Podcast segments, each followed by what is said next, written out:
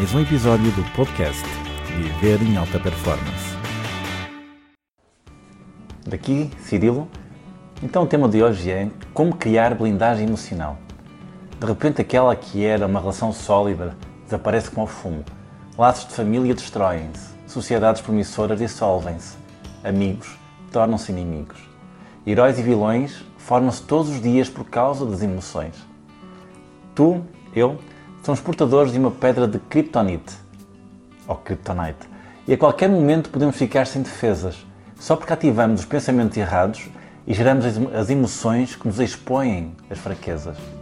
Não há super-homem que não tenha fraquezas, mas como diz Woody Allen, a nossa cabeça é redonda para permitir o quê?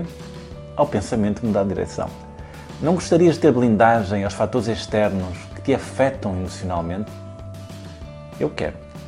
Eu quero todos os dias saber lidar melhor com as emoções, tanto as minhas como com as dos outros. E agora a pergunta coloca-se: e são as emoções importantes? Sim, elas têm um papel muito importante, pois as emoções alertam-nos para o perigo. As emoções proporcionam-nos a hipótese de criar laços, influenciam as decisões, alteram o comportamento, fornecem aos outros informações sobre o próprio estado emocional que está dentro de nós. Segundo António Damasio, ele define várias emoções. E quais são os tipos de emoções que ele define? Esse neurologista, autor daquele livro, o famoso livro O Erro de Descartes, apresenta uma proposta baseada em pressupostos neurológicos. Ele distingue três tipos de emoções. Vamos lá ver. Primeiro, as emoções primárias. São consideradas inatas ou reflexas. Estas são comuns a todos os seres humanos, independentemente de fatores sociais ou socioculturais. Deste grupo fazem parte as emoções básicas ou elementares, como por exemplo a alegria, a tristeza, o medo, o nojo, a raiva, a surpresa. Temos depois as emoções secundárias ou sociais. São mais complexas que as primárias e dependem de fatores e variáveis socioculturais. Elas podem variar amplamente e radicalmente entre culturas ou sociedades Exemplos são a culpa, a vergonha, a gratidão, a simpatia, a compaixão, o orgulho, a inveja, o desprezo e o espanto. Emoções de fundo. Estas estão relacionadas com bem-estar ou com o mal-estar interno. Elas são induzidas por estímulos internos com origem em processos físicos ou mentais, levando o organismo a um estado de tensão ou relaxamento, fadiga ou energia. Estas emoções expressam-se em alterações musculoesqueléticas, refletindo-se em variações na postura e nos movimentos. E agora perguntamos qual é a relação entre emoções e sentimentos? Sim, porque muitas vezes emoções e sentimentos são confundidos e tratados como sinónimos, porém possuem grandes diferenças. Uma emoção é, é um conjunto de respostas químicas e neurais baseadas nas memórias emocionais e surgem quando o cérebro recebe um estímulo externo. O sentimento, por sua vez, é uma resposta à emoção e diz respeito a como a pessoa se sente diante daquela emoção. Na relação emoção-sentimento, António Damasio diz que, apesar de alguns sentimentos estarem relacionados com as emoções, existem muitas que não estão, ou seja, todas as emoções originam sentimentos, se estivermos atentos, mas nem todos os sentimentos provêm de emoções. Para elucidar melhor a diferença, veja: emoção leva à guerra, perante Hitler. O sentimento leva à paz, Gandhi. E de onde é que surgem os sentimentos e as emoções? Duas formas. Da vida, logo no início, da vida intrauterina. O primeiro contacto com as emoções e sentimentos acontece-nos já na vida intrauterina. É cientificamente comprovado que as emoções e sentimentos dos pais são transferidos para o bebê durante a gestação. Todos os medos, tristezas, raivas, alegrias, amor e culpa que os pais sentem também são sentidos pelo bebê da vida até aos nossos 7 anos de idade.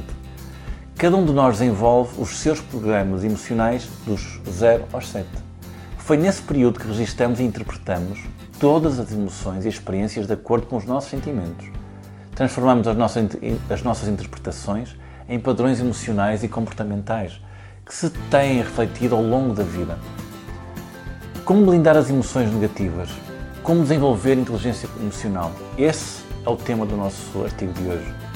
Eu tenho duas soluções, ou pelo menos apresento duas soluções que posso partilhar contigo e que poderás e deverás implantar, de preferência, em simultâneo para ter resultados realmente sólidos.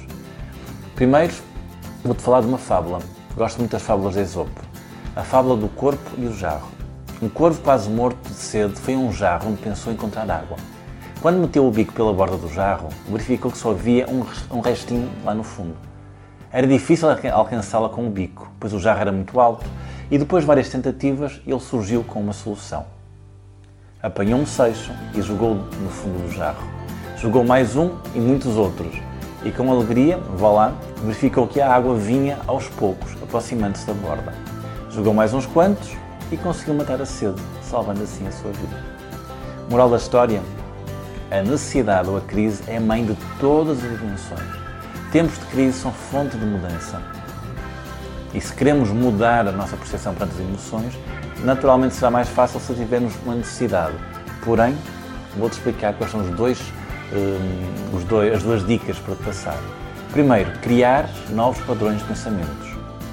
Com quem tu andas, tu és a média de 5 pessoas com quem mais convives, por isso é importante andares com pessoas positivas que te levam para o próximo nível. Essa é a dica número 5 do artigo que eu escrevi sobre as práticas para seres mais inteligente. Elimina também hábitos menos produtivos. Por exemplo, se gostas de ver televisão, reduz 15, tira 15 minutos desse hábito e substitui pela leitura de um livro. Ao final de um ano tens cerca de 12 livros que podes ler ao final desse ano. E que tipos de livros deves ler? Opta por literatura clássica, poesia, eh, livros motivacionais, livros de, de contos, que é importante que eles tenham uma boa gramática e um bom vocabulário. Evita libertar as emoções em momentos de irritação. Algumas das maneiras de reagir ao stress são construídas sobre falsas concepções de como a mente funciona. Libertar as emoções em momentos de irritação emocionalmente fortes é um bom exemplo, mas esta teoria é falsa. Ventilar as emoções, que é assim que se diz, pode na verdade torná-las ainda mais poderosas, poderosas no sentido negativo, em vez de diminuir o seu impacto. Emoções negativas já por si causam ânsia, mas isso não significa que não devas conversar com um amigo ou com um familiar sobre a questão em si. O que não deves é alimentar essas explosões. Dou-te um conselho Aprende a sublimar essa energia. Desenvolve o poder da palavra.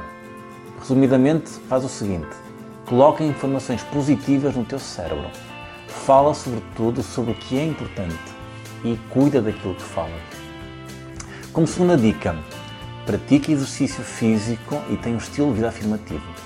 Uma das melhores formas de vencermos o stress emocional e a ansiedade é pela prática de exercício. Eles geram um condicionamento importante fisicamente que nos promove saúde e bem-estar. Tu não podes ficar parado. É importante estar em constante movimento para a liberação de energias. Além disso, são inúmeros os benefícios com a atividade física. Eleva a autoestima, melhora a postura, aumenta a produtividade, ficas menos propenso às doenças, combates o stress, a indisposição e promoves qualidade de vida. Estudos realizados em ratos mostram que o exercício reorganiza o nosso cérebro de modo a torná-lo mais resistente ao stress. O processo passa pela paragem do bombardeamento de neurónios nas regiões do cérebro consideradas importantes na resposta ao stress, o hipocampo ventral. Estudos em humanos mostram que o exercício tem um efeito protetor e de longo prazo contra a ansiedade, por exemplo. Agora, com a minha experiência, não posso deixar de recomendar duas ferramentas. São duas ferramentas que, apesar de estarem diretamente associadas ao meu estilo de vida, à minha vida profissional, são elas que me levam todos os dias a querer viver em alta performance. Quais são? Essas duas têm a ver exatamente com método de Rose e com meditação.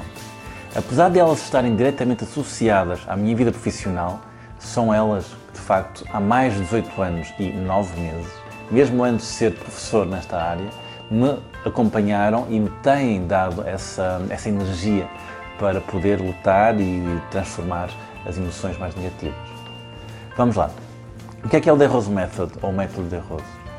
Uma proposta de estilo de vida com base em técnicas e um lifestyle afirmativo. E já agora, que técnicas são essas? Tu vais aprender a reeducar a tua respiração, tu vais fortalecer o teu corpo, aprender a relaxar e a direcionar o poder da tua mente, entre outras.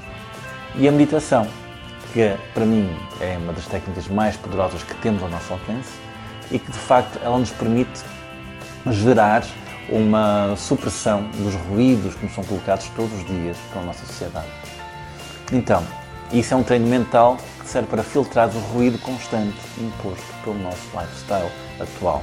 Quais são as tuas dicas? O que é que tu usas para te blindar emocionalmente? Deixa um comentário logo abaixo sobre o que mais gostaste. Abaixo do vídeo tens o texto e vais ter depois uma caixa de comentários. E se gostaste, faz um share, clica nos botões de repartilha e hum, não te esqueças, agora é a melhor hora para criar um compromisso contigo mesmo. Usa já uma das dicas, dá preferência às duas, acredita em ti, não aceites desculpas e faz acontecer. Até para a semana.